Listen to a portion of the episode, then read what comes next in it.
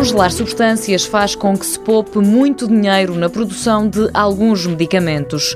A pensar nesse fator, foi criado o CryoGuard.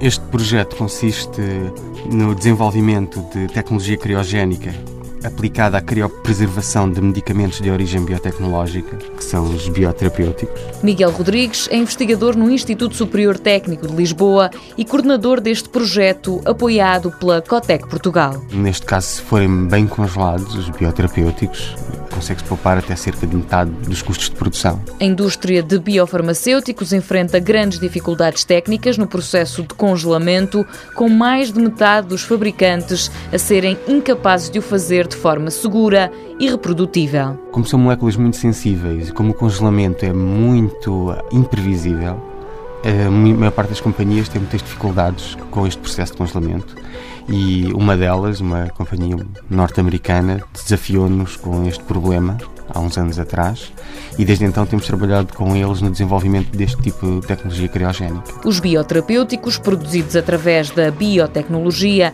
são muito importantes no combate ao cancro e a outras doenças. São hormonas, como é o caso da insulina, são anticorpos monoclonais que são administrados às pessoas também para tratamento do cancro e todos esses medicamentos que são os mais recentes, os produtos da biotecnologia.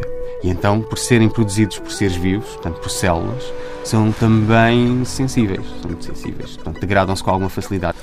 Como a, é, a, biotecnologia está a dar agora assim, os passos maiores em termos da sua produção em grande escala, começam-se a reparar que há coisas em que ainda não pensámos bem de como é que vamos tratar estas moléculas em escalas muito grandes, portanto, fora do laboratório, daquelas coisas pequeninas que estamos habituados a ver, em coisas de dimensão maior. Ao possibilitar o armazenamento de longa duração, a produção pode ser intensificada, permitindo uma poupança nos custos de até 90%.